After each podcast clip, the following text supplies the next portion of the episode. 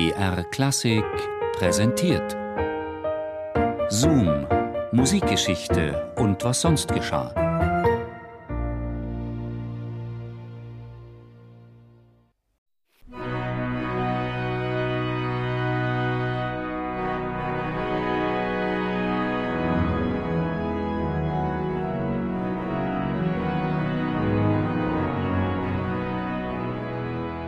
Tennis, Reiten, Golfen waren für ihn tabu.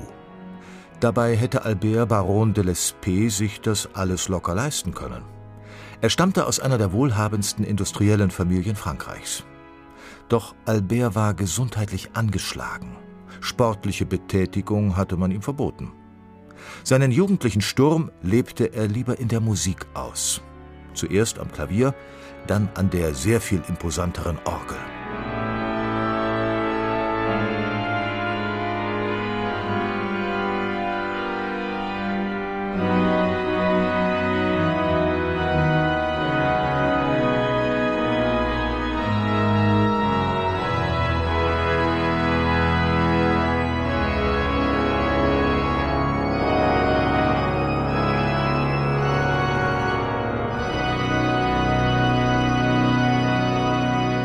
Wir schreiben das Jahr 1865 und ein wohlhabender Nachbar der Lespes macht es vor. Er lässt sich ein Instrument des berühmten Orgelbauers Aristide Cavalier Coll ins Schloss einbauen. Der junge Albert hat damit seine Idee fix und verfolgt sie über Jahre zielgerecht. Steigt auf Orgelemporen, testet die Akustik, übt weiterhin fleißig Orgel und kontaktiert Cavalier Coll, um dem seine Idee zu unterbreiten. Von ihm will er eine Kathedralorgel. Und dieses Instrument soll den großen Orgeln in Paris in nichts nachstehen.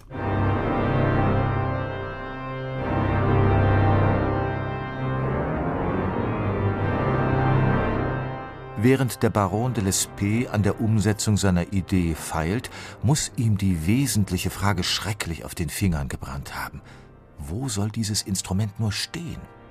Eine Kathedralorgel ist keine Kleinigkeit. Und sie braucht auch den entsprechenden Saal.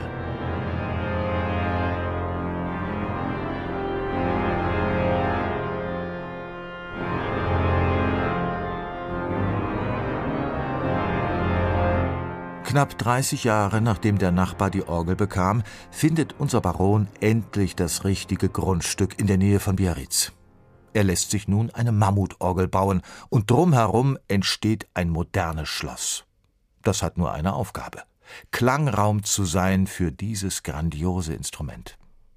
Zwei Drittel des Schlosses nimmt die Orgel ein.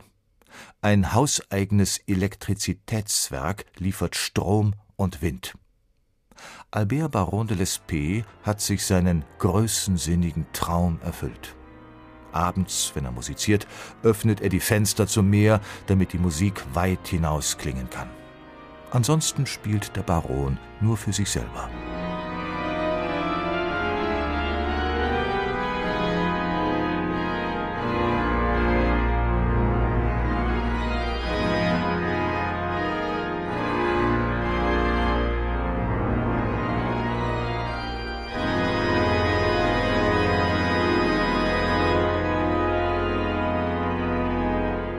Hatte sich seine Leidenschaft fürs Instrument schnell auf die Orgel kapriziert, so stand Lespe der musikalische Sinn auch nur nach einem, nach Richard Wagner. Der Hang zu Großem hatte unseren Baron von Kindestagen angeformt. Schließlich betrieb seine Familie lauter Hochöfen. Allerdings ersetzt Größe nicht immer Finesse.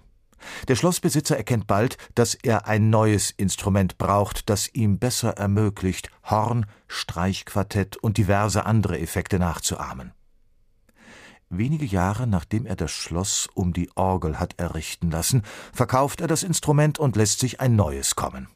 Es ist kleiner, aber vielseitiger. Doch auch dieses Instrument ist nur vier Jahre in Betrieb. Dann verkauft der Baron das gesamte Anwesen und lässt sich an der Côte d'Azur nieder.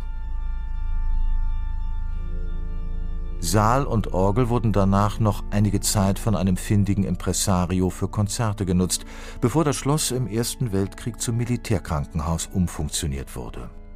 Die Orgeln existieren noch heute, wenn auch leicht verändert. Die erste, große, steht in Sacré-Cœur in Paris, die zweite im Baskenland. Warum nun aber Albert Baron de Lespe sein Orgelschloss verlassen hat, ist völlig unklar.